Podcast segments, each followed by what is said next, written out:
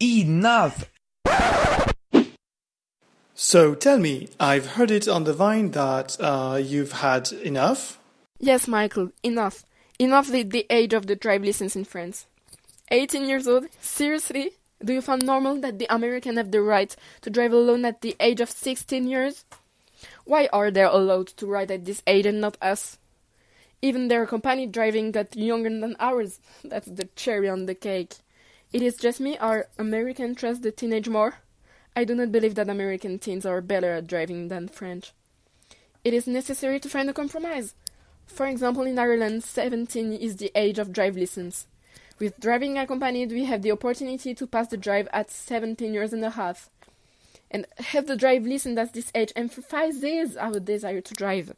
If you gave the drive license at this age, it is that you know to try how to drive. So why cannot we drive right now? The drive license represents a lot of things for us. No need for our parents to pick us up. No need to wait for the bus. What with independence, trust, equality with the American, and liberty?